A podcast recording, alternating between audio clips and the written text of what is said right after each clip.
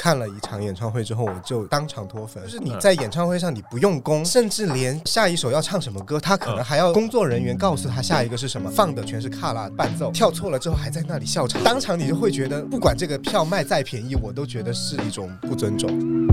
这个黄牛他确实也给了我工作证，结果我把票给他以后，拿着工作证到 体育馆的入口就直接被拦下，所以那次特别惨。我就和我老婆当时就站在体育馆的门口，听到里面的演唱会。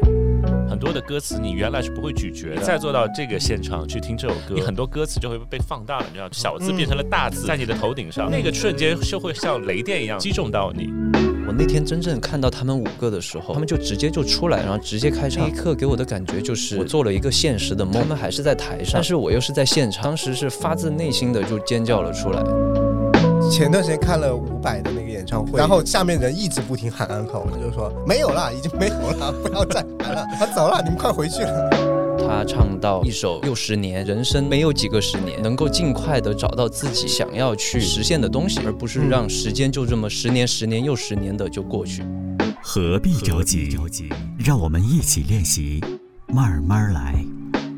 大家好，我是陈稳。大家好，我是肖明。欢迎来到何必着急？让我们一起练习，慢慢来。今年非常多的演唱会了，每周都有非常多的演唱会等着我们去选择。肖明，然后我最近是去看了梁静茹的演唱会，就在上周上周末的时候，我不知道播出的时候我们是什么时候啊？就上周末我去看了梁静茹的演唱会。我基本上是喜欢的歌手，我看到了我都会去。然后今天我们的录音间里面还来了一位嘉宾哈，他本身是九零后，是不是九零后？九零没有后，九零年的，然后呢，就很神奇的是，他看过不同 年代的人的演唱会，而且是在最近的时候看了好多场哈。呃，我们来介绍一下，这可能是有史以来我们录音间里面学历最高的，因为他是一个医学博士，Doctor。啊，又是 Doctor，又是那个 Doctor，我们请出的是马克哈，Hello，大家好，我是马克，我是一名外科医生，是一名小敏刚刚介绍的医学博士。他是一个 surgeon，平时是很严肃的，拿手术刀的那种。因为他是我的朋友，所以我认识他的时候，我觉得他有另外一面，就是这个职业以外反差比较大的一面是。很狂热的热爱某一些，比如说乐队也好，音乐也好，或者是很迷恋。我可以用迷恋哈，有的时候他是在唱歌的时候非常投入的一个人。嗯，那我想知道九零后或者是九零年的最近看了一些什么演唱会？最近看了四场演唱会，分别是我的偶像们，就是五月天，然后五月天的票张学友，张学友，五月天我是买的黄牛票。黄黄牛帮我抢的票，然后张学友，张学友是从我自己唱歌开始就唱他的歌，然后还有就是 Westlife。西城男孩也算是我的英文歌的启蒙老师，嗯，还有一个就是刘雨昕，舞迷我可以理解，就是他那个年代肯定是五月天最就是发片很密集，然后影响力最大的。九零后的最大影响的就是五月天周杰伦，对，因为他的太太是喜欢周杰伦的。哎，我特别想问一个问题，假如说同一天哈有五月天的演唱会，有周杰伦的演唱会，不同的场地，然后同一天，还是要去开会讨论是怎么分呢？我们各自去各自的，可以这样。以前我就非要。拉着另一半跟我一起去看演唱会，但是现在我就不强求了。啊，最近一场看的是最近一场看的是张学友。张学友其实是我觉得说我们这个年代都还有点早，因为他可能更早期一点。所以你是什么时候开始听张学友的呀？我小学时候开始听张学友，因为我发现我自己唱歌有点像张学友的声音，别人就会说你唱歌唱得很好，就天生的就会对张学友有一点好感。其实我听张学友的歌并不是特别多，没有达到像五月天那么狂热，但是就是与生俱来的那种对他的有好感。所以说他开演唱会，我一定要去听。因为我之前有一次，我还在读大学的时候，没有买到他的票。我当时是在体育场外面听了几首歌，当时觉得我有机会一定要去听他的演唱会。那这一次刚好又是他六十加，就感觉上，嗯，可能如果这一次再不去的话，以后机会就会更少。所以这一次算是自己抢到的票。对，虽然我们没有去现场，但是大家放出来的片段会觉得他并没有做的很功利哈，他是特别热忱和投入。那现场感觉是怎么样的呀，马克？现场感觉非常好，就是他带了一整支交响乐团，而且对于整个演唱会的设计，他有自己的想法，而不是说我已经是开过有丰富经验演唱会经验的人，对，而且他认识交响乐团里面每一位老师，所以你能感受到他作为一个歌王级别的人，他仍然是对他的职业、他的这一份工作保有非常强的那种新鲜感，以及想给别人一点不一样的感受。嗯，现场他这一次有没有跳舞？有，他开场的五首歌全是快歌，全是那种非常 rock 的那种，他饿狼传说的那种狼叫声，就是一开场就先把你镇住。对，然后你印象当中在现场你觉得最 touch 到你的歌是什么？其实他现场唱了很多对于我来说是冷门的歌，他还唱了一些他自己近年来的一些新歌。嗯嗯，所以说现在还是很有追求。那最 touch 到我的点呢，就是他唱到一首。又十年，他的一首最新的歌。那这首歌里面呢，他自己也谈到，就是人生没有几个十年，他觉得他自己现在六十岁，但是仿佛五十岁才刚过完，这十年就又过掉了。我从他歌词里面能感受得到，他是真的发自内心的，就是觉得时光飞逝，他希望我们能够尽快的找到自己。人生想要去实现的东西，或者说你真正觉得是有意义的事情去做，而不是让时间就这么十年、十年又十年的就过去。这个是有 touch 到我。上两期的一个嘉宾 Tavico 他提到一个观点，就是说一个歌手在他正当盛的时候，你一定要去听他的演唱会，因为你在可能过二十年之后听到他的嗓音的状态是不一样。张学友有没有这种感觉呢？我觉得张学友的嗓子。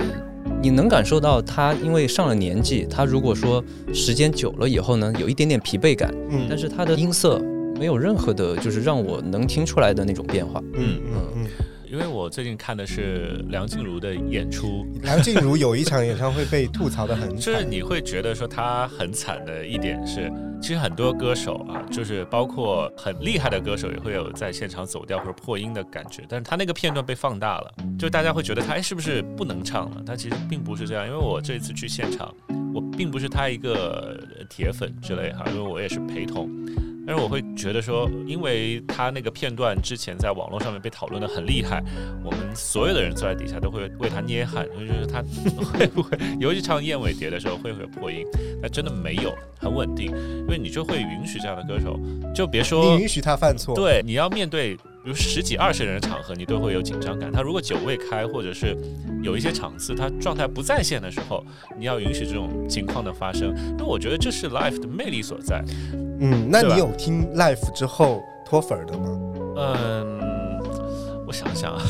我跟你说，我是实实在在在成都看过一场演唱会，当时在锦城艺术宫，是一个很小的馆。嗯，然后看了一场演唱会之后，我就。当场脱粉，感觉就是你在演唱会上你不用功，他甚至连下一首要唱什么歌，他可能还要探头到后台去看工作人员告诉他下一个是什么。他所有的接场是这种接场，就很像我们校园里面的有一个主持人 cue 你下一首要唱什么歌，就很业余。然后放的全是卡拉伴奏，嗯，连现场乐队都没有。甚至连一个后面伴舞的感觉都是临时抓上来之后那种跳错了之后还在那里笑场，当场你就会觉得不管这个票卖再便宜，我都觉得是对我自己的一种不尊重。这个我给一个提示，他就是一个早年的偶像歌手，最近参加了某一档很大型的那种姐姐的演唱啊啊，OK，大家可以去排一排。好，我们这里是说回最近看的 live，因为最近的演出实在太多了，在这三年之后，大家是报复性的，然后爆发性的去看。演唱会，然后甚至是很多演唱会，就票价特别的高哈。你有没有发现现在的票价有点太惊人了？是的，最近票价出来，感觉就是上一千的都已经只能是看台了。哎，我想问一下马克，你这一次看五月天黄牛，它可以炒到多少？其实这次我找黄牛，因为我找的还比较早，我就加了八百块钱，那还是比较便宜。对，张学友是自己抢，自己抢的。我身边有一个朋友买张学友的演唱会，加了两千。呃。而且张学友开很多场，是因为张学友的那个场地不是大场地，它是一个篮球场的那一个，嗯，然后和梁静茹是同一个场地。但是我觉得，如果票价贵有贵的道理，就是你如果你的舞美、你的整个呈现是好的，我觉得这个票价是值得回来的。但是有一些我就觉得是虚高，就有一些它的卖票它卖很高，但是它实际上现场呈现出来的东西其实是不成正比的。是，然后五月天，因为五月天这次在内地开很多很多场，那在成都市一共开了几场？成都开了三场，三场。然后他，我觉得现在有一个歌手能够吸住歌迷的这个地方，就是他会每一场会有一些不一样的地方，歌单还会做调整。对，所以就是你会想说，哎，他下一场会不会唱其他的歌？我要不要下一场也买？所以你这次只买了一场，还是蛮理性的。我我只能买到一场，只能买到一场。那或者是说，你有没有为了一个演唱会，你跟着跑很多场呢？嗯，有小范围的尝试过。我之前有跟着五月天，他去上海我去看的，然后后面到重庆的时候，我也买了他们的票。嗯，呃，但是当时出了一个小插曲，我在上海场是内场，呃，我看看完以后到重庆场的时候，我买的是看台票。嗯，但是当时在一位朋友的建议下，他建议我可以去找黄牛帮我换工作证，然后有工作证以后可以进到内场，或者说可以到更近的地方。嗯然后当时呢，我就也找了这个黄牛，他确实也给了我工作证，他的条件就是让我把这两张看台票给他。嗯结果我把票给他以后，我拿着工作证到体育馆的入口就直接被拦下来，直接把我的工作证收走，然后我就相当于我的票也没了。嗯哦，我的感觉是主办方他会知道有这种途径知径，道了，嗯也许那个黄牛他给我的东西都是一样的，也许之前他行得通，但是那一次就没有行得通，哦所以那次特别惨。我就和我老婆当时就站在体育馆的门口，然后就听到里面的演唱会，我们俩就站在外面。然后当时那种心情真的是，就是就是完全就是被骗。然后我明明有票，然后现在没有票，就是嗯，这个让我想起最近的一个新闻，就是大家为了去看演唱会买不到票，去应征当保安。真的，就很多歌迷他去应征当保安，对，因为有些保安真的很投入。是的，是的。当时五月天的我们在那场五月天的那个保安小哥哥就一直跟着全场都在合唱。我看到一些新闻，就之前我不知道是不是真的，就是小红书上会有很多爆料，就比如说 TFBOYS 在西安的那个演唱会就很混乱，嗯就很多某一家粉丝进去之后呢，当了那个安保人员或者是安检人员，嗯，本来是不准带什么灯牌啊，带那些东西的时候，如果是自家粉丝，他们就会悄悄的让他们带进去，所以其实现场就还是很混乱。对，陈文，你有飞行去看过演唱会吗？我为了追，就是去香港，我去看过郑秀文和呃李慧敏，我也飞到台湾去追过呃李玟。嗯，你发现就有一些特别狂热，像舞迷有很多是完全跟下来整个巡演，那我就觉得哦很，了不跟巡演起我觉得是非常了不起的。对，我觉得这种热情非常能够理解，就是因为，因为我比如说这一次梁静茹，我不是一个铁粉，我在观察他们的时候，我就突然觉得说，我看到前面的女生两个两个的，他们也会默默的有的时候拍一些视频，但很多时候他们会认真的听歌，他们也不是那种会跟唱的很大声的那种，但他会默默的听歌，然后看他们擦眼泪。我觉得我我突然在观察的时候，我觉得哎。就是有一个机会，如果是这个歌手其实曾经参与过你的青春，然后有一天他可以办一个很好、很厉害的演唱会的时候，你坐在底下，那个感觉可能我后来在朋友圈写，可能会可以列为让你人生感到最幸福时刻的前五个事情之一了。我就觉得那个感觉是你可能做其他的事情很难被替代的这种快乐。哎，现场的那种感觉，马克，你有没有什么难忘的体验？就是在看演唱会的时候，有，我曾经因为看五月天演唱会跳了一整场以后，脚上长了一个腱鞘囊肿，经常 后面需要治疗，因为跳了一场，就 居然可以跳到脚的，真的。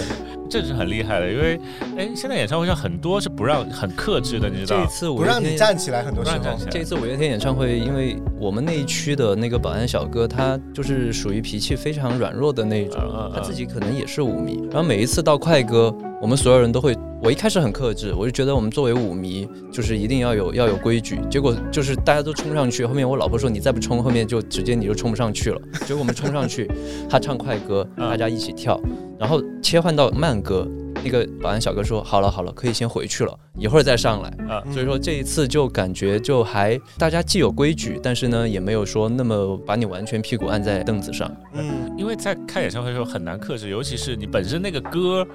它本身不是很 很平静的歌。对，我就遇到过很尴尬的一场演唱会，嗯是杨乃文的演唱会，但是他那个是在一个礼堂那种感觉，然后呢，大家都是有一个正式的座位，然后杨乃文在台上说：“大家站起来听吧。”然后保安就说：“不要站起来。”就是台上台下就是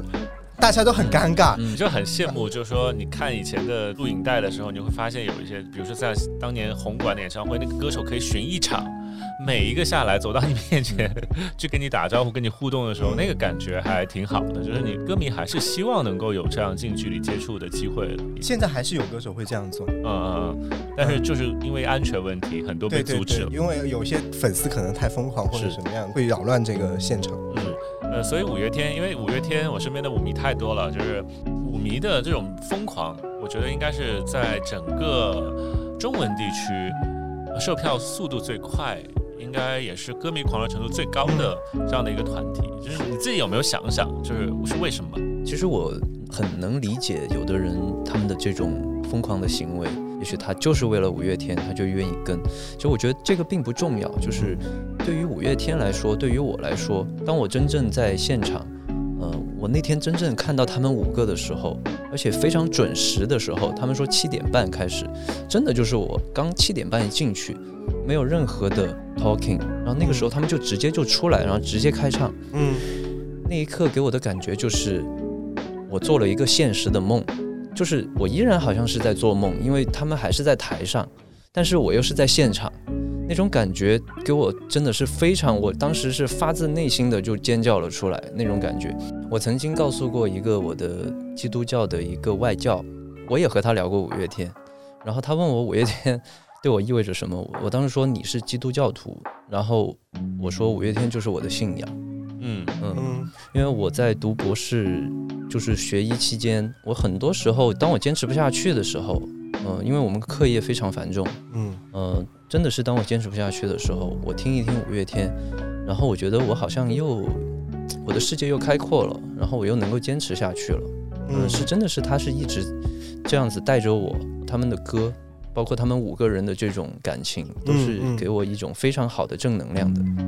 何必着急？让我们一起练习，慢慢来。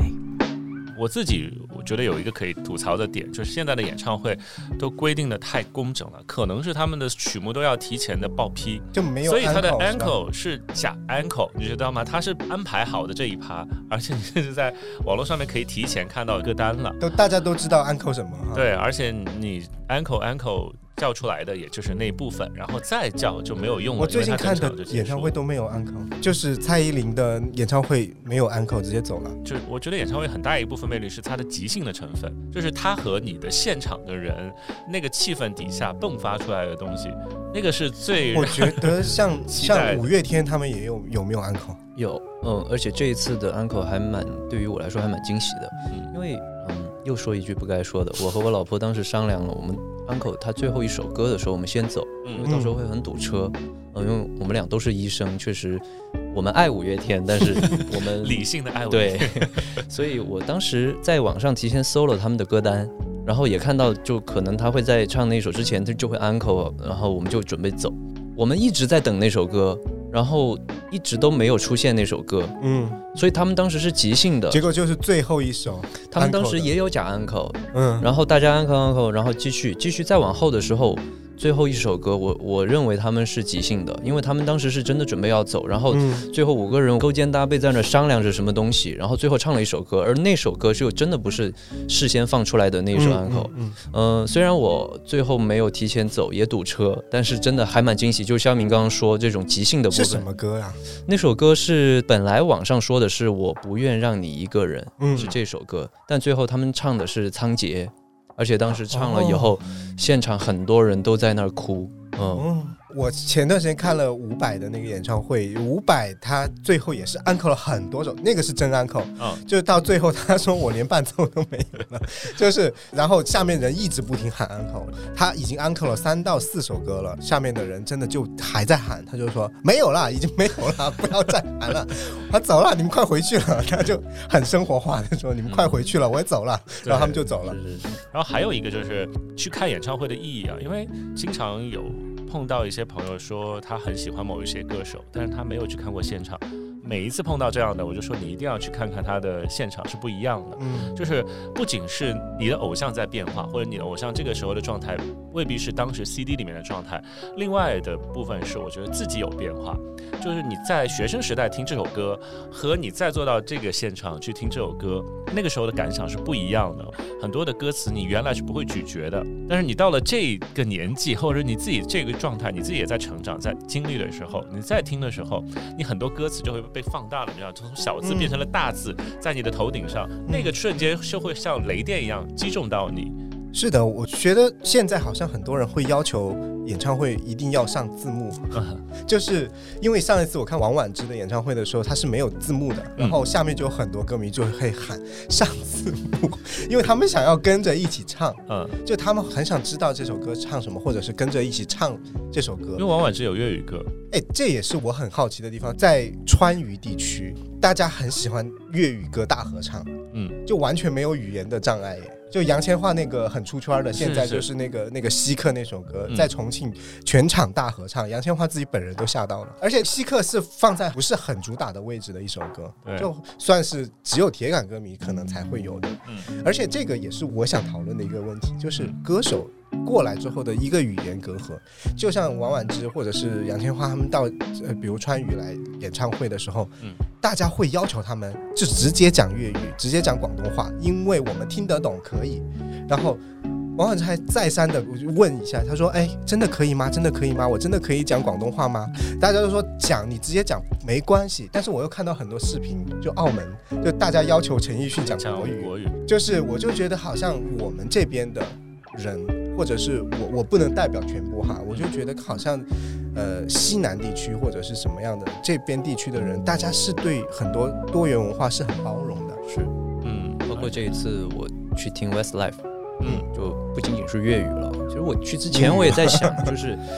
大家怎么交流，嗯就是他们会不会有一些翻译辅助啊什么的。其实就现场就很自然，他们就讲英语，然后下面歌迷也回应他。当然他也说中文，就成都。哎，我我看过 Westlife 的演唱会你，们俩都看过，我不是，但不是今年，我是呃很早好几年前了。我这辈子没想到我能看到西城男孩的演唱会，嗯嗯，所以我去了。去了以后，其实说真的，他们的舞台很简单，嗯嗯，你如果真的你只去看他们的舞台设施，你会觉得在划水，但他们的表演非常卖力，嗯。呃，而且他们的外形啊、声音啊，嗯、比我想象中好，状态要好状态是真的是还还挺好的，而且他们近两年都有在发专辑，对对对，就状态还是挺好的，还在线。而且他们本来当年也不是那么的偶像，因为他们那个时候还是靠 vocal 来是。发歌的嘛。何必着急？让我们一起练习，慢慢来。我其实还想探讨一个问题，嗯就是你们买演唱会的门票一般会买哪种档次？五月天当然是顶格买，对我其实这就是引发出来一个话题，就是我们坐的这个位置，它给我们的感受是会有不同的吗？还是说他们很多说山顶的朋友也一样会很嗨？他会有这种感受吗？特别热爱的歌手或者是偶像去开演唱会的时候，一定是能买多钱就多钱，是不一样的。我觉得是不一样的。看你愿意为这个偶像花多少钱，是吧？对，因为我小时候，呃，我刚刚工作的时候，我的偶像就开了演唱会，因为我知道他是一个非常少产的、不太会开演唱会的歌手，所以我大概是花了可能还不止一个月的工资，因为我那个时候实习，刚开始实习的工资很低很低，然后我去看了他上海演唱会，就奇遇的演唱会，哦，呃，我坐的比较前面，就是那场给我的那个印象可以留很多很多年。但如果我想象那个时候，如果我坐最后一排或者山顶的，可能那个感觉是不一样的。嗯，就是你确实是观察不到很多细节，或者是你会一分觉得钱一分。对，，好像是在看那个 电视啊或者怎么样的那种感觉一样。马克，你坐过山顶吗？其实我坐过，我都坐过，而且五月天我也坐过山顶。嗯，我是入坑的那一场演唱会买的山顶，读大学第一年的时候，我的朋友是五迷，我当时还不是五迷，嗯然后他让我和他去看五月天演唱会，然后我们就买了一个刚好入门的票，当时就在山顶，我当时觉得非常嗨，非常嗨。嗯，然后后面入坑了以后，我当然五月天我就一直都是买的是能往多钱就往多钱，还有就是这次西城男孩我买的是情怀票，就是我买的是倒数第二档票，因为倒数第一档当时抢不到了。给我的感觉呢，我当时演唱会开始了以后，我有点后悔没有买那场票。当时嗯我觉得还是不一样，就是你能够在内场，哪怕就是稍微远一点，但是你会感受到那种氛围是不一样的，嗯，甚至我会觉得音质也会不太一样。嗯对体育场大的时候，你听到的是都是第二轮回声的那种。是是对对对对，如果尤其是那种户外场的话，我觉得就是那个完全山顶是，就感觉是在很遥过一个远的很天边。震撼的一个画面，就是 Taylor Swift 的一个演唱会，它容纳了好几万人，就是远远超出了体育场的一个界限了。他可能看到 Taylor Swift 就只有一个很小的点，但是现场他们说每一个角落都很嗨。在那种山顶，他反正都已经看不到人，他听音乐，他自己就像参加一个 party 一样，就是直接原地嗨嘛。就像有的人，他即使没有去喝酒，只要他今天想醉，他不用喝酒也可以醉。对对对，就是这个道理。好，我们呃聊的是最近的看演唱会经历啊，大家有没有心里面特别盼望的？就比如说某一个人，你希望能够听到他的现场？演唱会补完计划，我们所谓的。对我很想看卢广仲的演唱会，哦，还有吗？余佳韵，你会感觉他的风格很普通，嗯但是他唱出了不普通的感觉。嗯而且就是我有时候会对某些歌手他的背景会有一点点的这种执着，就是他之前在 Berkeley，然后我老是会觉得啊，你看 Berkeley 的音乐水平就应该是这样子，所以会有一点执着。那肖明，哦，可能就几个人，几个名单，一个是肯定是李宗盛，我是会想看。那如果齐豫开的话，我是一定会去现场的，不管他在哪边开。我目前的几个名单就是我小时候，也不是小时候，就是我们所谓的十几岁的时候听的歌的那些名单，我其实基本上都听完了，就是我喜欢的一些，基本上都听到现场了，我就没什么遗憾了。但是有两个是我一直没听过现场的，一个是许茹芸，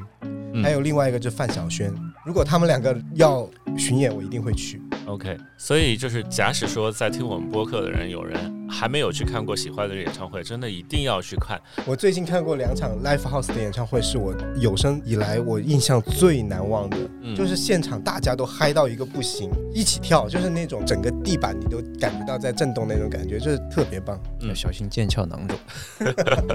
OK，特别感谢马克今天光临我们的节目，谢谢呃金鱼赫兹给我们提供的非常棒的录音的场地。嗯，啊谢谢马克，谢谢，好，拜拜。拜拜。总要有人来陪我，咽下苦果，再唱一遍美梦。要等你